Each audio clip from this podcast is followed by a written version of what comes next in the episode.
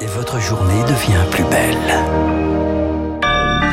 Bon réveil, bienvenue sur Radio Classique. Il est 8 h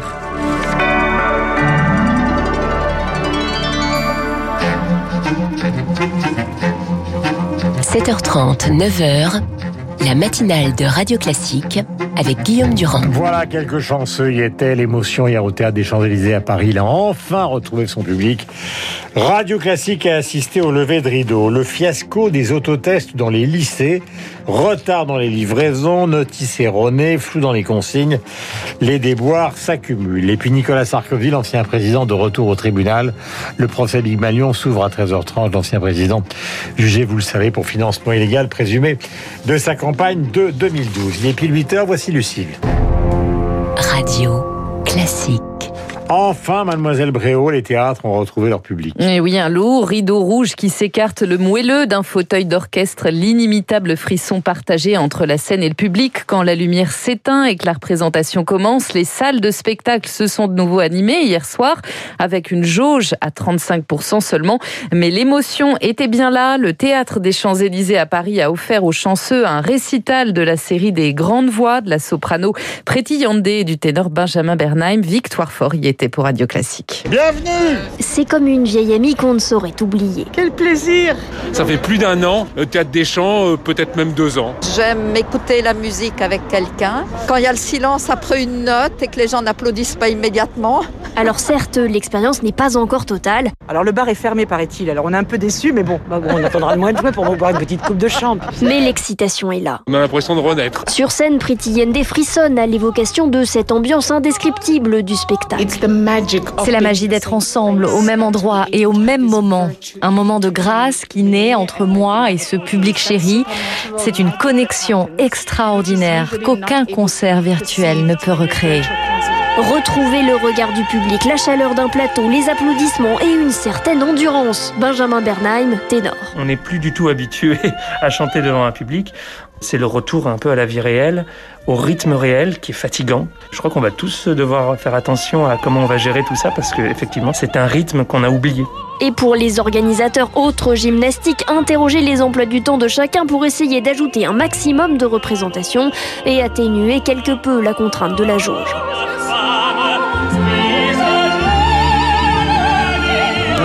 Preti Yande et Benjamin Bernheim en duo sur Manon de Jules Massenet. C'était hier au théâtre des Champs-Élysées. C'est vrai, Guillaume. On n'a pas essayé en même temps. Hein. En même temps, il vaut mieux pas. Il y avait foule également, évidemment, en terrasse, dans les cinémas, dans les musées. Une bouffée d'air alors que la lande des crues se poursuit à l'hôpital. Moins de 4000 lits de réanimation sont désormais occupés. Olivier Véran, le ministre de la Santé, espère lui tourner la page du Covid en novembre ou en décembre. À noter qu'à Rennes, il a fallu faire respecter le couvre-feu à coups de gaz lacrymogène. De nombreuses terrasses étaient encore occupées après 21 heures. Des centaines de fêtards ont incendié des palettes sur la place Sainte-Anne. À Bordeaux, la fête s'était tirée après 23 heures. Et puis nous abordons le fiasco des autotests. Cela fait pourtant deux semaines qu'ils sont arrivés dans les lycées. L'idée d'épister les élèves asymptomatiques pour mieux briser les chaînes de contamination grâce à un prélèvement nasal à faire soi-même pour un résultat en 15-20 minutes. Sauf que ça ne fonctionne pas, faute de bras, Rémi Pister. 2000 tests ont été livrés cette semaine au lycée Darius Milhaud du Kremlin-Bicêtre. Problème qui, pour les réaliser, six personnels éducatifs seulement se sont portés volontaires pour 1700 élèves. L'opération se fait au compte-gouttes. Seule une quarantaine de lycéens se sont fait tester, regrette le proviseur Sébastien Volpouette. Et on ne peut même pas distribuer ces autotests aux élèves pour qu'ils puissent le réaliser chez eux. Par exemple, le dimanche, avant de venir euh, au lycée ou au collège, de le faire pourquoi pas en, famille. Mais on ne peut pas parce que les, les autotests ont été livrés en quantité euh, non sécable et on va se retrouver avec des stocks d'autotests dans nos établissements dont on ne saura euh, que faire finalement. Une campagne de dépistage systématique, c'était pourtant la condition pour la réouverture des lycées, d'autant qu'avec les terrasses désormais autorisées, le brassage des jeunes va s'intensifier, prévient le professeur Philippe Frogel du CHU de Lille. On est dans une situation qui est euh, la tête sous le sable pour pas voir ce qui se passe. Le conseil scientifique a prévenu qu'il y avait un risque de quatrième vague euh, parce qu'on va rouvrir avec les nouveaux variants et machin ça pourrait augmenter, mais, mais on va faire comme on avait fait au mois d'août où personne n'avait envie de savoir que c'était en train de réaugmenter. 60 millions d'autotests devraient être livrés d'ici l'été, mais les scientifiques préviennent, ils ont une date de péremption. Si les lycées n'arrivent pas à les écouler, ils demandent à ce qu'ils soient redistribués dans les hôpitaux. Et sur le front du vaccin, cette fois, les laboratoires continuent leur course de fond. une étude vient d'être lancée au Royaume-Uni sur l'utilisation éventuelle d'une troisième dose en guise de rappel. Objectif anticiper l'émergence de variants résistants au vaccin, justement. Entre police et justice, nous en parlions tout à l'heure à 7h40, rien ne va plus. Des policiers qui sifflent et huent le ministre de la Justice, Éric Dupont-Moretti. La scène s'est produite hier à Paris devant l'Assemblée nationale. Près de 35 000 personnes ont assisté au rassemblement organisé par les syndicats de police. Un mot d'ordre chez les manifestants, je cite, le problème de la police, c'est la justice. Un message inquiétant pour le politologue Olivier Roucan. Voir une manifestation de policiers organisée devant l'Assemblée nationale avec euh, donc une, forte pression directe sur les élus, avec un ministre hué, un ministre de la Justice qui normalement est une institution qui doit travailler avec. Euh, tout ceci est un peu, euh, si l'on s'en tient à, l'ordre républicain, problématique. Hein. Il ne faudrait pas qu'il y ait un, clivage et une opposition frontale entre police et justice, parce que l'un ne va pas sans l'autre. La justice est assez affaiblie, manque de moyens, euh, son image dans l'opinion euh, n'est pas très bonne, et trop affaiblir euh, le ministère de la Justice est un problème pour l'état de droit et la démocratie. Le politologue Olivier Roucan, un invité de marque pour le retour d'un trajet mythique. Le train de nuit Paris-Nice reprend du service ce soir après trois ans d'arrêt avec le Premier ministre Jean Castex à bord. Une dizaine d'autres lignes nocturnes sont censées voir le jour à l'horizon 2030. L'ancien président Nicolas Sarkozy de retour au tribunal aujourd'hui. Le procès Big Malion s'ouvre à la mi-journée. Il comparaît avec 13 autres prévenus. Il est poursuivi pour le financement présumé illégal de sa campagne électorale de 2012. Près de 43 millions d'euros avaient été dépensés. C'est deux fois plus que le plafond autorisé. Marc Tédé, la justice lui reproche d'avoir négligé les alertes comptables. Pas de doute, selon l'accusation, Nicolas Sarkozy a incontestablement bénéficié d'un système de fausses factures lui permettant de disposer pour sa campagne de moyens bien supérieurs à ce que la loi autorisait. Un système révélé par son ex-directeur adjoint de campagne, Jérôme Lavrieux. Mais pour autant, l'ancien chef de l'État était-il l'instigateur de ce système Y a-t-il participé?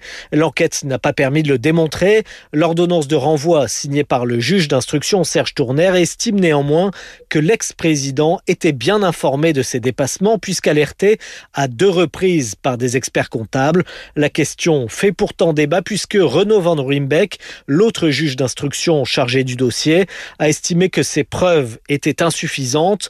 Quant aux réponses de Nicolas Sarkozy, elles sont attendues lors de son audition le 14 juin prochain. Marc Tédé, la situation au Proche-Orient, la diplomatie toujours en échec pour obtenir un cessez-le-feu. La France a déposé une résolution au Conseil de sécurité des Nations Unies sans obtenir le soutien des États-Unis. Joe Biden demande lui désormais une désescalade immédiate après qu'Israël ait dit attendre le moment opportun pour cesser ses frappes contre la bande de Gaza. Elles ont encore continué cette nuit. À noter qu'à Paris, les défilés pro palestiniens sont de nouveau interdits. Le week-end prochain, les manifestants pourront toutefois se rassembler place de la République. 55 millions de personnes forcées de fuir au sein de leur propre pays en 2020, un record selon deux ONG qui font le décompte de ces tragédies ce matin. Les trois quarts sont des déplacés climatiques. Et puis, Et puis PSG, le PSG vainqueur de la Coupe de France. Et oui, vous l'avez dit avant ce journal, Guillaume solide et emmené par euh, Kylian Mbappé euh, impitoyable hier soir. Ils ont dominé Monaco, score final 2-0. C'est la 14e fois que le club de la capitale remporte la Coupe. Il est 8h08 sur l'antenne de Radio Classique. Euh, Guillaume Tabar vient d'entrer dans ce studio. Raphaël Entoven aussi, il signe l'école des dames. C'est une parodie en trois actes, évidemment, de la pièce célèbre de Molière, qui date, si ma mémoire est bonne, de 1662. C'est aux éditions, c'est aux éditions de l'Observatoire et c'est une version, j'allais dire, post-MeToo et drôlatique de cette pièce archi célèbre qui connut d'ailleurs à l'époque un succès considérable. Mais en attendant, puisqu'il faut se détendre un petit peu ce matin car l'actualité n'est pas facile, nous allons rendre hommage à Robin Jeep, donc l'un des Bee Gees, mort le 20 mai 2012. Raphaël dansait pratiquement déjà sur cette chanson que voici. And you come to me on a then you softly leave, and it's me